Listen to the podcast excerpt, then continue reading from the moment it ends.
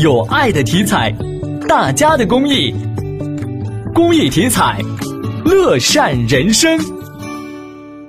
记者从上海市交通管理部门获悉，已经通知所有打车软件平台，互联网巡游车打车软件不得设置显示乘客目的地的相关功能。记者致电滴滴证实，十二月十九号开始，滴滴将分批取消对巡游出租车司机显示乘客目的地。那据悉呢，出台这一规定是为了改善乘车这个体验，那么防止驾驶员利用打车软件来挑选业务，体现服务公平，提高服务质量。